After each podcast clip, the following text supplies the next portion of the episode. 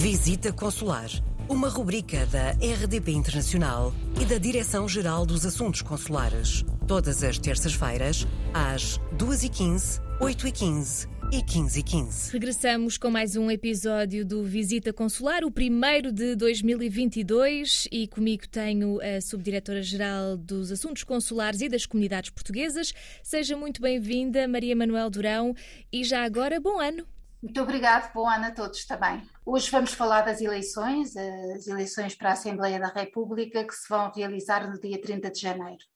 Uh, e para, para um ato eleitoral, antes de mais, é essencial que cada cidadão saiba onde está recenseado. E aqui recordo que o local de recenseamento corresponde à morada do cartão de cidadão. Hoje vamos abordar concretamente o caso dos portugueses recenseados em Portugal, mas que estão temporariamente deslocados fora do país e que podem exercer o seu uh, voto antecipado no estrangeiro.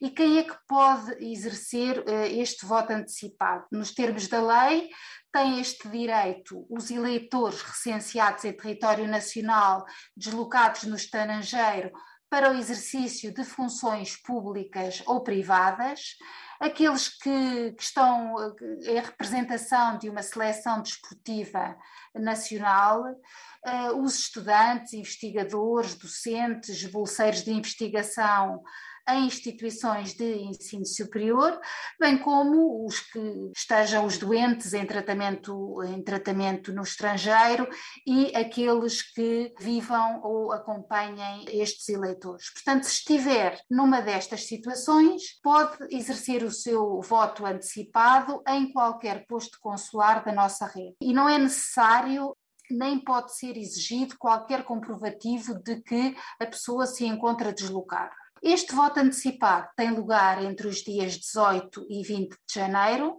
durante o horário, de, o horário normal de funcionamento do, do posto. Será por isso importante consultar previamente o posto consular em que vai votar.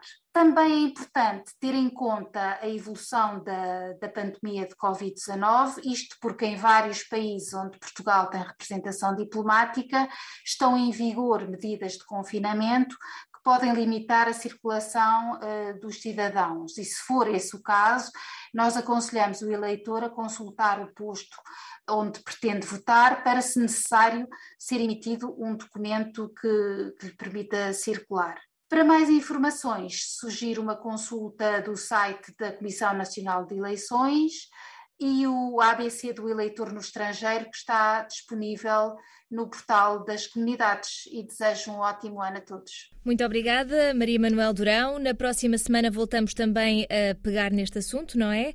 Por isso, vemo-nos na próxima semana e bom 2022. Coloque as suas questões através do mail visitaconsular.rtp.pt